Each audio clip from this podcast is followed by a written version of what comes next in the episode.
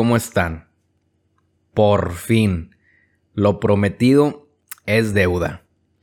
Tanto que me estuvieron preguntando que para cuándo, que si faltaba mucho, que si ya mero. Y pues aquí lo tienen. Nuestro primer episodio de otros asuntos.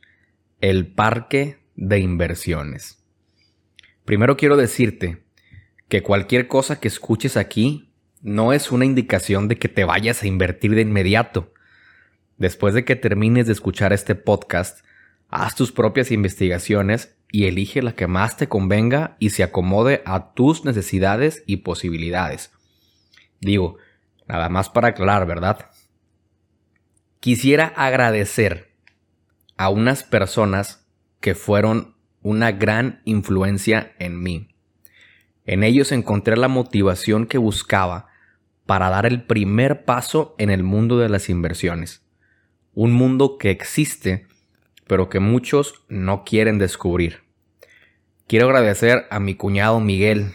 Él fue el principal en motivarme y en mostrarme las herramientas que existen para comenzar.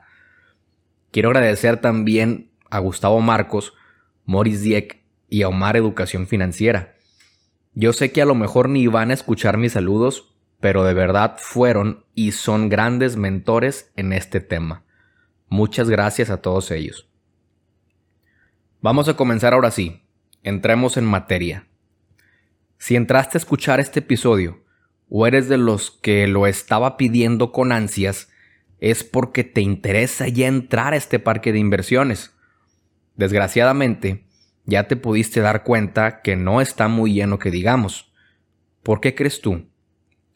En este mundo abunda la mala información y una mala información nos hace tomar una mala decisión y de una mala decisión vienen los resultados negativos, ¿cierto?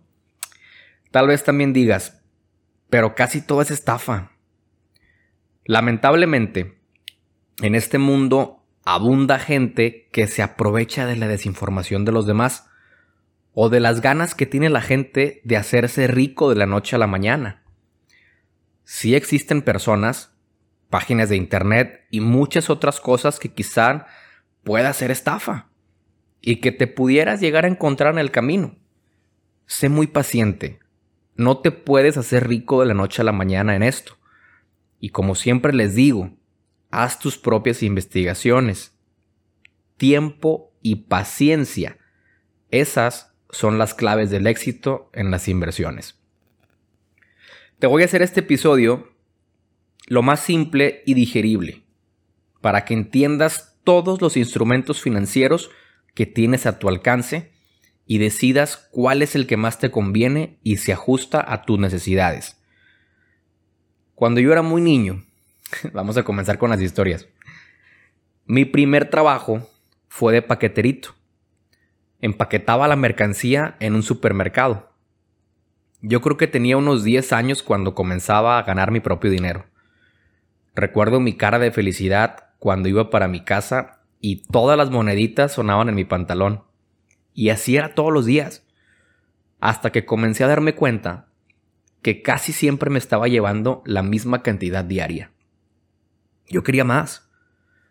Me empecé a juntar con los demás paqueteritos hasta que pude notar que si le ayudabas a las señoras a llevarles el garrafón de agua a su carro, te dejaban más propina. Había encontrado la manera de cómo poder sacar un extra a mis ganancias fijas. Pero claro, no todos los días alguien necesitaba ayuda con un garrafón de agua. Hasta que encontré otra herramienta que me iba a hacer ganar más dinero. Y esa herramienta era parte de mí. La podía traer 24/7 si yo quería. Mi sonrisa. Es verdad. Siempre sonreía al hacer contacto visual con el cliente al cual estaba empacando su despensa. Y a veces hasta interactuaba un poco. Un simple buenas tardes con una sonrisa bastaba para multiplicar mis ganancias diarias. Primera lección aprendida. Siempre usa un diferenciador ante los demás. Después tuve más trabajos. Estuve en una fábrica de ropa, lavaba baños y limpiaba mesas. Todo eso fue en un restaurante. Después fui mesero, fui bartender Y siempre me la pasaba aplicando esa lección que aprendí de niño. Usa el diferenciador, que es lo que te distingue ante los demás. En una empresa de servicio al cliente, eso es lo que más valor da. Hablando específicamente del restaurante, a veces llegaban los clientes preguntando por mí. Y al final de cuentas, eso significaba más propinas, más ingresos. Y adivinen qué, más gasto. Durante esa etapa, aprendí otra forma de ganar más dinero aparte de mis propinas. Era un método sencillo, pero arriesgado. Y es bien sabido en el mundo de las inversiones que a mayor riesgo, mayor ganancia, pero automáticamente también mayor puede ser tu pérdida. Comenzaba a conocer a mis compañeros. Era muy observador. Sabía lo que cada quien necesitaba. Se me ocurrió la gran idea de comprar mercancía, en su mayoría gadgets y productos tecnológicos, mismos que adquiría a un precio razonable y los vendía a un precio más elevado. ¿Cómo podía obtener un si te lo compro por respuesta? Sencillo, dándolo a pagos hacía que ese producto que estaban comprando estuviera a su alcance. Ellos hacían pagos chiquitos y yo obtenía una buena ganancia. Porque era un método con riesgo. Estaba la posibilidad de que corrieran a esa persona o simplemente ya no fuera a trabajar. Igual que en las inversiones, muchas veces dependes de muchos otros factores para poder obtener un buen resultado. De ese modo aprendí mi segunda lección financiera. Como muchas personas, yo quería llevar una vida de lujos que no me alcanzaba a costear. Mi propósito era impresionar, tener los pantalones de moda. Eran unos que tenían una herradura en la parte de atrás, no sé si los recuerden. Tener los tenis de moda o tener el último Nextel. Unos lentes de sol super padres y bueno, mil y un cosas más. No podría comprarme todo eso con mi sueldo, ni con mis ganancias. Necesitaba trabajar más para poder conseguirlo. Doblaba turno, no descansaba, incluso hasta llegué a tener dos trabajos al mismo tiempo. Hasta que encontré una manera mágica y magnífica para obtener lo que quisiera de manera inmediata y sin dinero. No, no me refiero a robar. Me refiero a las tarjetas. Me endrogué inmensamente con una tarjeta departamental. El peor error de mi vida. A mis escasos 19 años, ¿qué conocimiento y educación financiera tenía yo para manejar una tarjeta de crédito? Era nula. Yo solo estaba haciendo lo que mejor sabía. Disfruta hoy, paga después. Ahorita te aseguro que no tengo nada de las cosas que saqué porque todo lo tuve que vender para poder pagar la tarjeta. Imagínate nada más eso. ¿Por qué te estoy contando una historia sobre mi vida de falso magnate? Vivimos en un mundo lleno de consumo y de apariencias. Siempre estamos tratando de aparentar, de vender una imagen que no somos, y lo hacemos para encajar. Compramos cosas que no necesitamos para impresionar a personas a las que no le importamos. Está bien de repente hacer compras y darnos nuestros lujitos. También tenemos que disfrutar nuestro dinero. Pero antes de hacer un gasto en ese cinto Gucci, evalúa si realmente lo necesitas. Si lo estás pagando con tu sueldo, lo estás pagando también con tu tiempo. ¿Qué te parece si en vez de comprar ese cinto, usas el tiempo que te va a costar ir al centro comercial en escuchar este episodio. Y usas un poco de ese dinero para invertir en educación financiera, ya sea con un libro o un curso. Y al final, todavía hasta te sobra para poder comprar una o dos acciones de Facebook. Para comenzar en este mundo de las inversiones, debes de dejar esa práctica a un lado. ¿Para qué quieres el nuevo iPhone si el tuyo todavía jala? Está como nuevo y funciona. Oye, tu carro es 2018, todavía jala bien. ¿Por qué lo quieres cambiar? Y peor aún, pagar altos intereses por algo que al salir de la agencia se va a devaluar. En la actualidad, no soy un magnate hombre de negocios, no manejo un Ferrari, no tengo mi propia empresa, no tengo tampoco una casa en Chipinque. En resumidas cuentas, no soy multimillonario. Pero si no invierto, ¿de qué otra forma podría alcanzar mis metas? Y justamente ese es otro miedo por el cual las personas no se animan a invertir. Piensan que solo los millonarios tienen acceso a herramientas de inversión. O piensas que es una estafa, o que no hay manera o instrumentos para hacerlo. Si te dijera que en México puedes convertirte en inversionista desde 50 pesos, ¿me creerías? Pero espérate, espérate. No vayas a meter tu dinero sin educarte antes. Una frase de Benjamin Franklin que me gusta mucho. Vacía tu bolsillo en tu mente, que tu mente llenará tus bolsillos. No por nada ese señor es la imagen de los billetes de 100 dólares. Busca libros sobre inversiones, busca videos, busca mentores. Júntate con gente que ya sabe sobre el tema. Y una vez que te sientas listo y preparado para entrar al parque de inversiones, llegues con todo. Te voy a mostrar algunas de las atracciones que vas a poder encontrar en este parque. Existen más que estas, pero yo te enseño las que conozco y sobre las que yo sé. Porque una regla de las inversiones es nunca inviertas en algo que no conozcas. Si todavía no te llama la atención este tema, o piensas que es mejor seguir teniendo tu dinero en una cuenta de débito o en tu cochinito, déjame decirte algo. Existe un fenómeno en la economía que a la larga se va a ir tragando tu dinero. La inflación. La inflación es sencillamente el aumento de valor en las cosas, haciendo que tu dinero valga menos. La tasa de inflación en México puede ser desde un 3 hasta en su caso más extremo, como ya sucedió, un 6% anual. Pero ¿qué significa esto? Si tú en el 2019 guardaste 100 pesos, para el 2020 y con tasa de inflación del 5%, tienes ahora 95 pesos. Tal vez esa cantidad suene muy poco, pero sé consciente que la inflación afecta en el precio de las cosas y hace que tu dinero se deprecie con el tiempo. Normalmente la inflación anda entre un 3 y 4%. Entonces, ¿qué puedo hacer con mi dinero para ganarle a la inflación? Dejarlo en el cochinito o tenerlo en tu cuenta de débito no es buena opción. Para eso tenemos las siguientes opciones financieras. Y es aquí en donde entra otra regla de inversión. Diversifica tu portafolio. O sea, Nunca pongas todos los huevos en una sola canasta. Empezamos con las inversiones de renta fija, que son las que te pagan un rendimiento que tú sabrás cuál es desde el principio.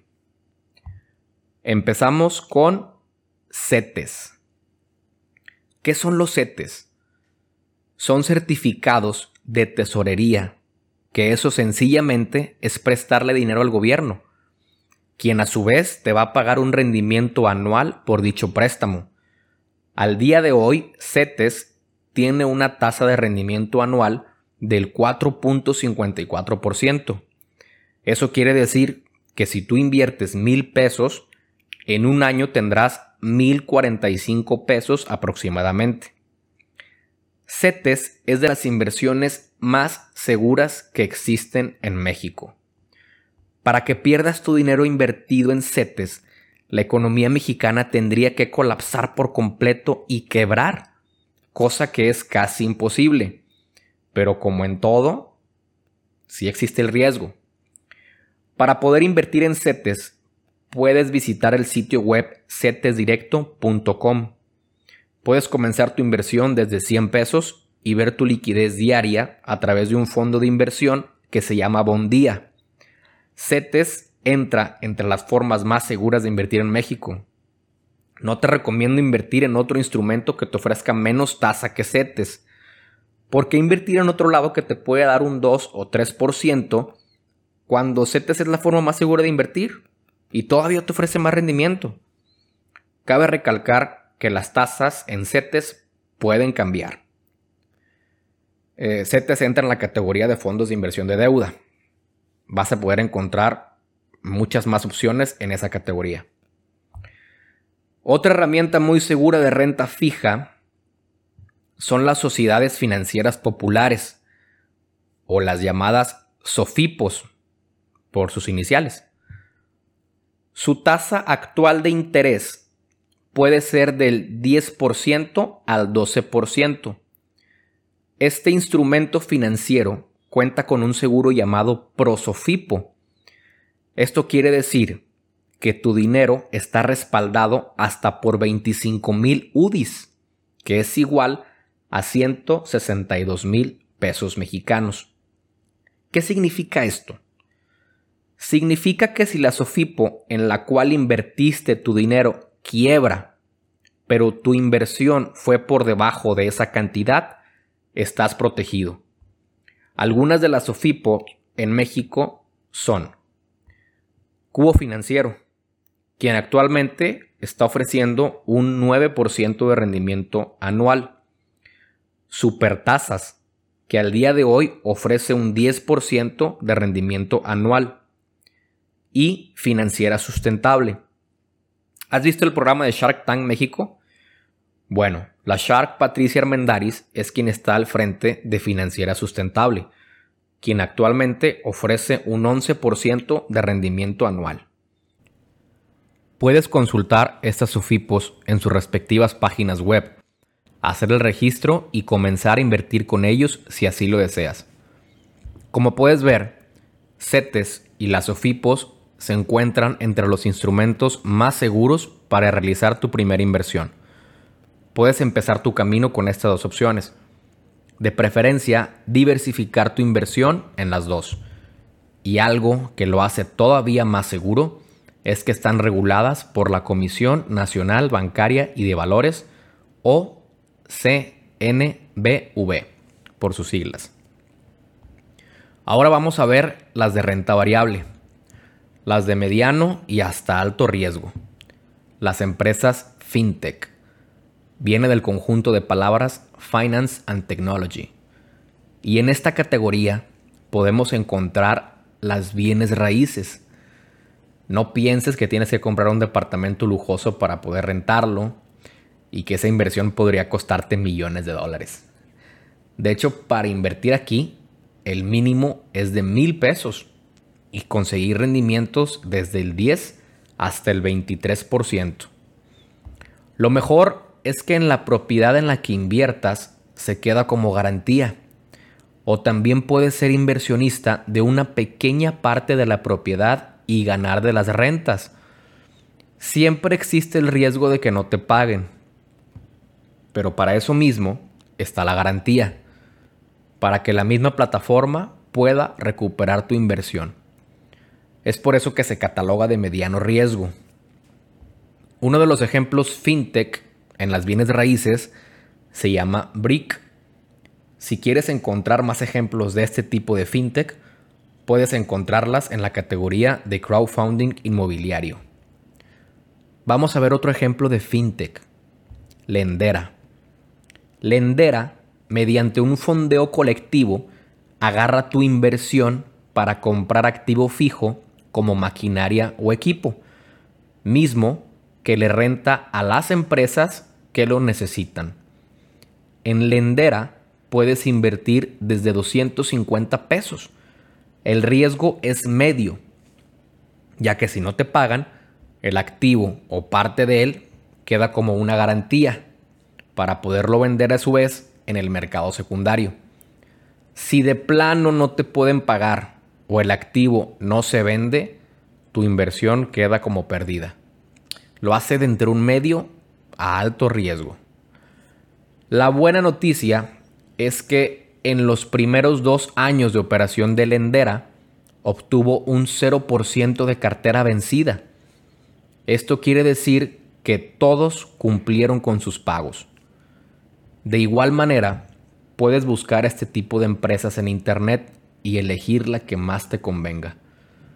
Un ejemplo más de fintech son los préstamos de persona a persona. Casi casi como prestarle a tu amigo o a tu vecino. Para eso tenemos diversas plataformas como Yo Te Presto, Prestadero o Dupla. Estas opciones de préstamos son de alto riesgo, ya que como tu mejor amigo de la infancia al cual le prestaste dinero, las personas en esas plataformas pueden dejarte de pagar. Para eso tienes que consultar el porcentaje de cartera vencida. Recuerda que la cartera vencida es el porcentaje promedio de usuarios que de plano ya no pagaron. En el caso de yo te presto, puedes comenzar a invertir desde 200 pesos y obtener rendimientos promedio del 17% anual. Actualmente, yo te presto cuenta con el 96% de acreditados pagando a tiempo. ¿Recuerdas el porcentaje de la tasa de inflación? Con estos rendimientos eso ya no es problema. Solo recuerda que ante mayor riesgo también puede ser mayor la pérdida. Si te animas a invertir en este tipo de instrumentos, recuerda diversificar. Siempre diversificar. Esa va a ser la palabra clave en este podcast. Existen muchas más plataformas que solo esas se dedican a lo mismo, manejan carteras vencidas diferentes, al igual que rendimientos.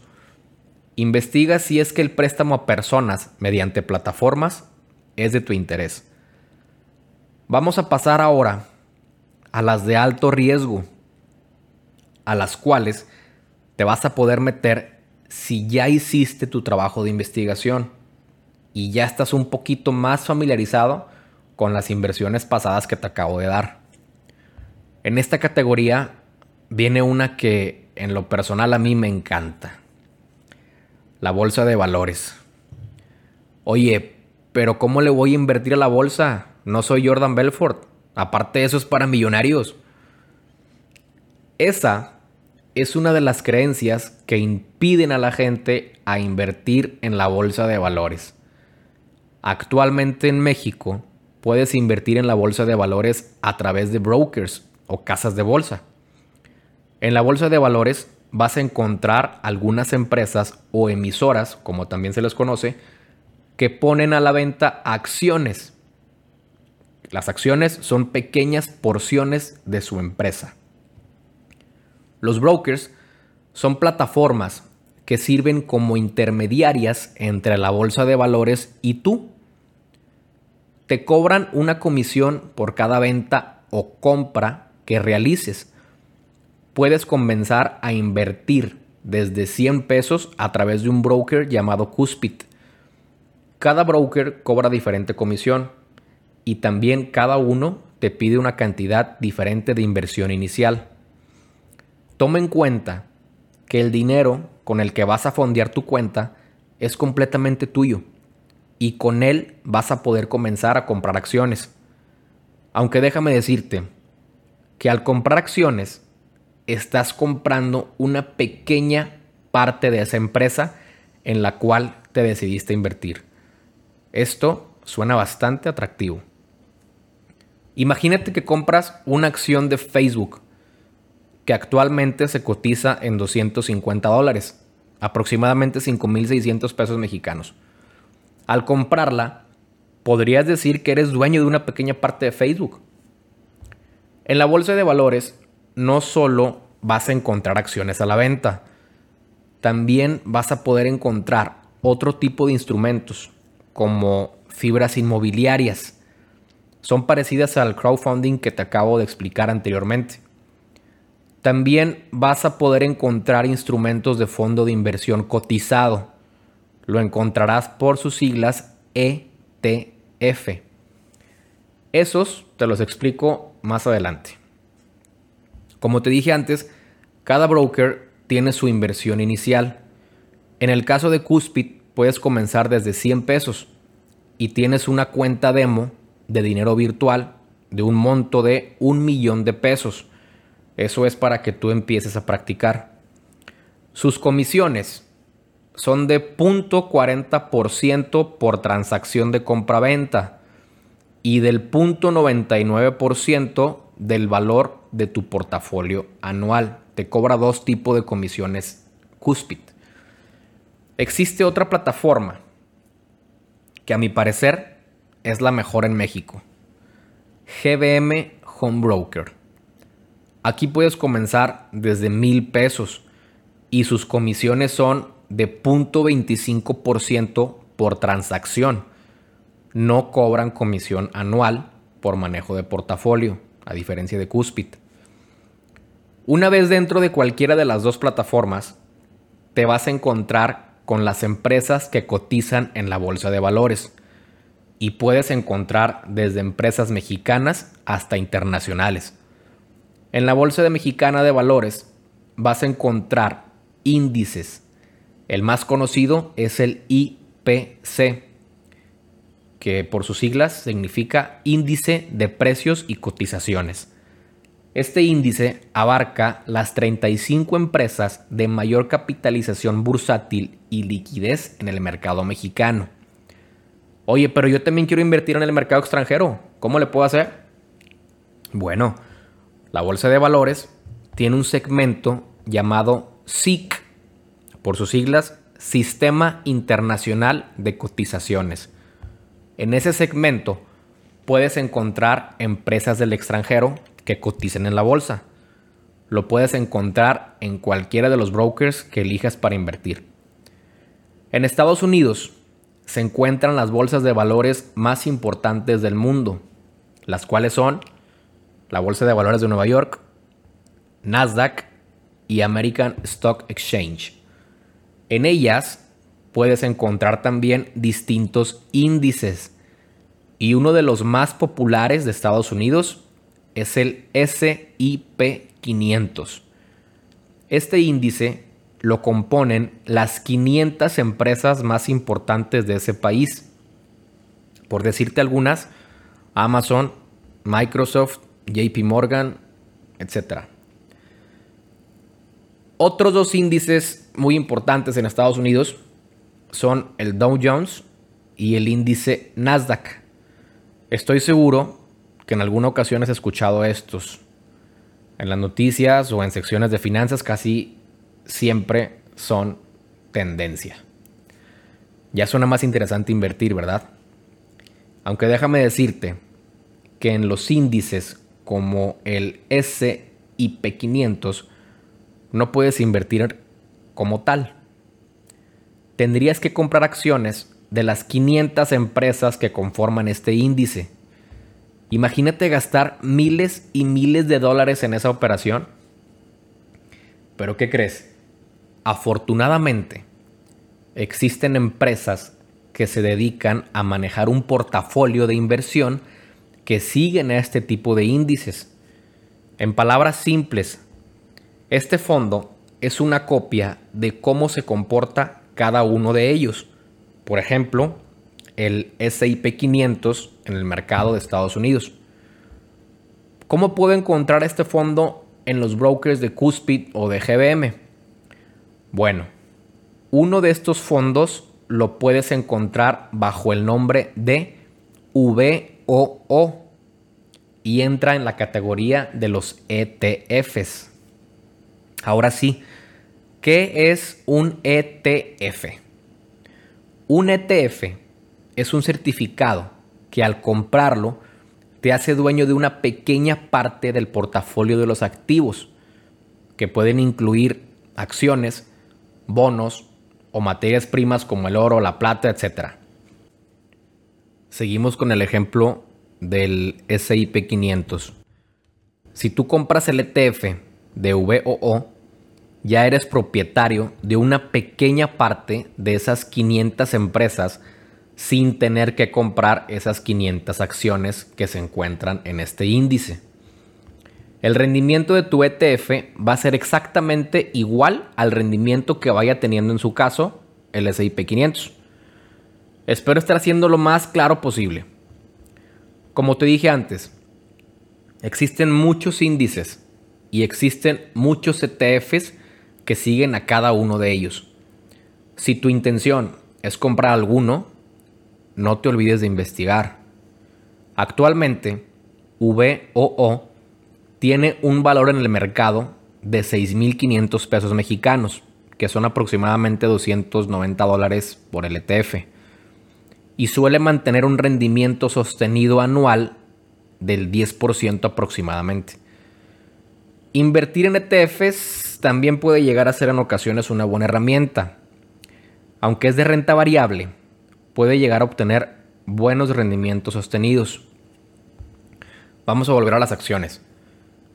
¿Qué necesito saber o hacer para decidir qué acción comprar? Existen dos tipos de análisis, el técnico y el fundamental. El fundamental es un análisis que se puede basar desde el entorno externo para poder evaluar el valor real de las acciones de las empresas. También se basa en revisar sus estados financieros y tener parámetros para poder decir si esa acción está o no sobrevalorada. El análisis técnico obtiene la información mediante las gráficas, observando su comportamiento en el mercado durante un tiempo determinado. Lo hacen para poder predecir tendencias futuras en el precio. Los rendimientos en la bolsa de valores no pueden ser predecidos como tal. No se sabe cuánto vas a poder ganar o perder, ya que no importa qué tanto uses los dos tipos de análisis, siempre existen otros factores que pueden aumentar muchísimo o disminuir bastante el precio de cada acción. Me creería si te digo que un tweet de Donald Trump sobre algún tema de economía o sobre alguna empresa puede tener mucha influencia en el comportamiento del mercado. Por eso siempre recomiendo también estar atento a las noticias. Lamentablemente no siempre podemos estar pegados al celular o a la televisión para poder darnos cuenta a tiempo y poder tomar la mejor decisión. Pero realmente una de las mejores partes de invertir en acciones son los ingresos extra que puedes obtener en ellas. Por ejemplo, algunas empresas pagan dividendos. Y es importante decir algunas. Los dividendos son las ganancias que se reparten entre los accionistas.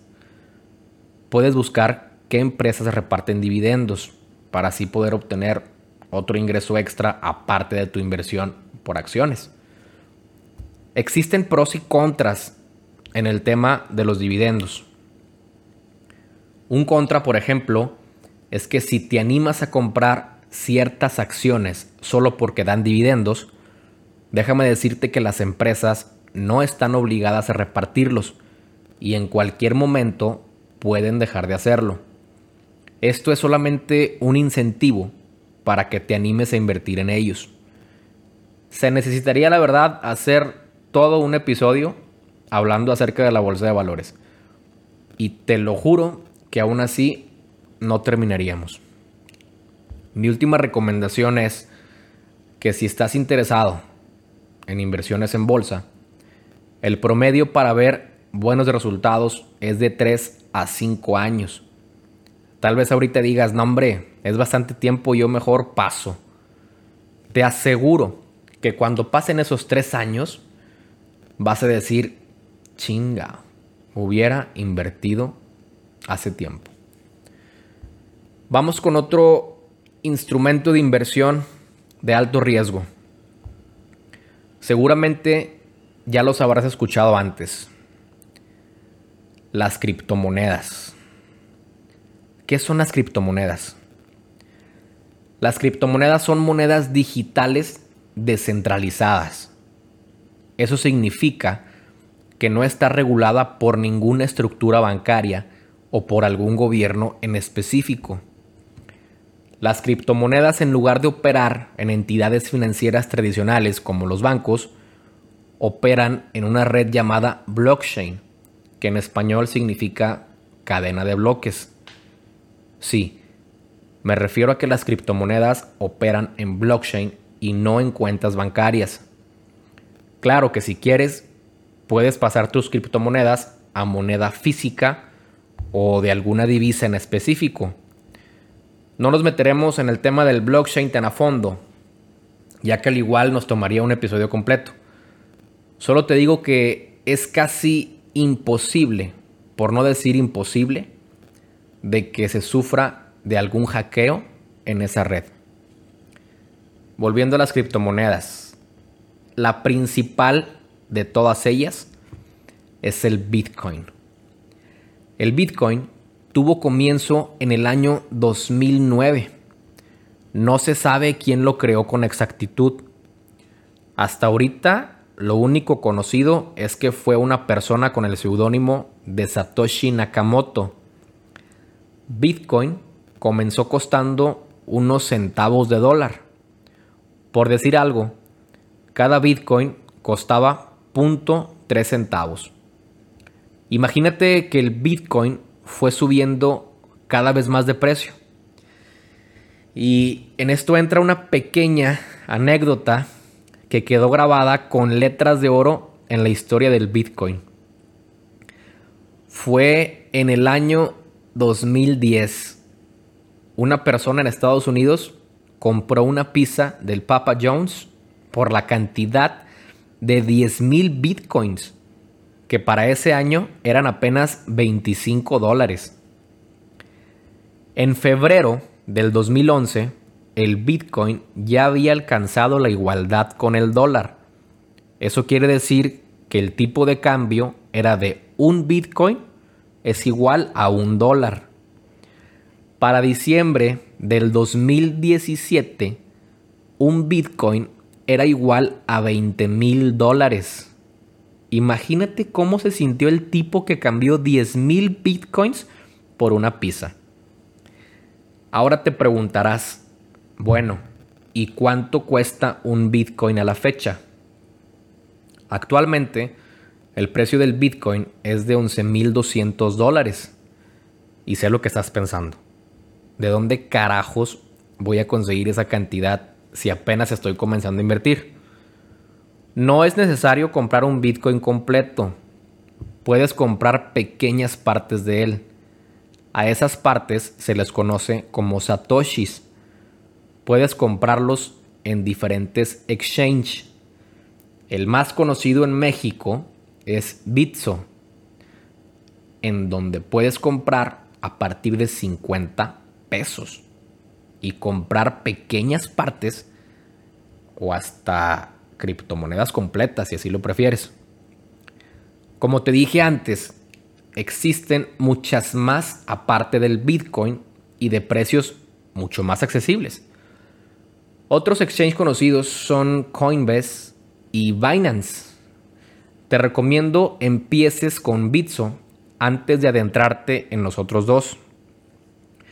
Otra manera de conseguir Bitcoin es minándolos en términos básicos o generales, se trata de utilizar procesadores avanzados y computadoras para resolver ecuaciones matemáticas súper complejas. Esas ecuaciones son parte de la blockchain y al resolverlas se dan Bitcoin de recompensa por ayudar a mejorar esa red. No es necesario que te aprendas esto. Minar Bitcoin es un sistema bastante complejo que no todos tenemos el cerebro y el estómago para hacerlo. De seguro también te estás preguntando, ¿cómo se mide realmente el valor del Bitcoin? Los Bitcoins no es como el dinero físico que actualmente conocemos. El dinero físico se puede seguir imprimiendo las veces que un gobierno lo desee, ocasionando problemas graves de inflación. En el caso del Bitcoin, solo pueden existir 21 millones de ellos. Se dice que el último Bitcoin por minar se va a dar en el año 2140. Y también se dice que el precio por cada Bitcoin puede llegar a un millón de dólares. Recuerda que aunque no compres uno completo, puedes comprar fracciones de él y beneficiarte cada vez que suba, al igual que afectarte cada vez que el precio del Bitcoin baje. Si en algún momento decides salirte de esa inversión, puedes vender tus satoshis en el mismo exchange en el que lo compraste y transferir tus ganancias o tu dinero restante a tu cuenta bancaria, misma que vas a tener que enlazar en el exchange para así poder hacer tus transacciones. Existen dos métodos para poder tener rendimientos en las criptomonedas. El más conocido y el que más te recomiendo es el método de hold o mantener. Eso se refiere a comprar criptomonedas como Bitcoin o Ethereum y dejarlas ahí un tiempo hasta que su valor pueda aumentar. Puede que en el proceso vaya perdiendo valor, pero casi siempre se recupera en cuestión de meses. Esto es mera especulación.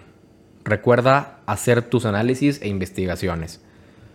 El otro método que no te recomiendo, a menos que ya tengas mucha más experiencia, es el trading, que también se trata de mera especulación y básicamente es la acción de la compraventa.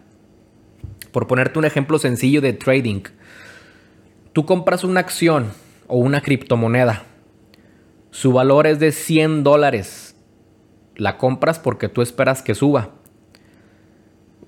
que suba en un determinado tiempo, por lo general es en un determinado corto plazo. Y quizás sí, esa acción o cripto sube a 150 dólares. Entonces la vendes y ya obtienes ganancias de 50 dólares. Pero ¿qué pasa si en vez de subir, baja? Ahí estarías perdiendo dinero. Y una vez que observas eso, te da miedo y te apuras a vender para no quedarte en cero. Ese es el riesgo que corres en el trading el riesgo aumenta si le aumentas el apalancamiento. De eso también hablaremos después. Recuerda que a mayor riesgo, no solo mayores ganancias, sino también mayores pérdidas. Nunca me voy a cansar de decirte eso. Las criptomonedas más importantes son Bitcoin, que su precio actual es de 250 mil pesos mexicanos aproximadamente 11.225 dólares. Otra criptomoneda muy importante es Ethereum. Actualmente tiene un costo de 8.500 pesos mexicanos, que son como 380 dólares. Y Litecoin, que cuesta 1.280 pesos mexicanos, aproximadamente 58 dólares. Recuerda que no tienes que comprar una completa, puedes comprar partes de cada una de ellas. Si verdaderamente te interesó el tema de las criptomonedas, te invito a que investigues también sobre el halving de Bitcoin. Eso acaba de ocurrir hace un par de meses. Y también sobre Ethereum 2.0. Eso apenas viene y créeme que se ve muy bueno. Me queda corto este episodio para poder seguirte hablando de instrumentos de inversión, me faltó platicarte sobre otros dos que están siendo muy populares hoy en día y que seguramente ya los has escuchado. Forex y opciones binarias. En eso y en otros instrumentos nos adentraremos más en el siguiente podcast. Quiero decirte que este episodio está completamente libre de publicidad pagada. Todo lo que mencioné son simples recomendaciones de instrumentos que yo ya utilizo. Sigue pendiente y no te preocupes. Recuerda que al final siempre se sufre de amor y otros asuntos. Hasta la próxima.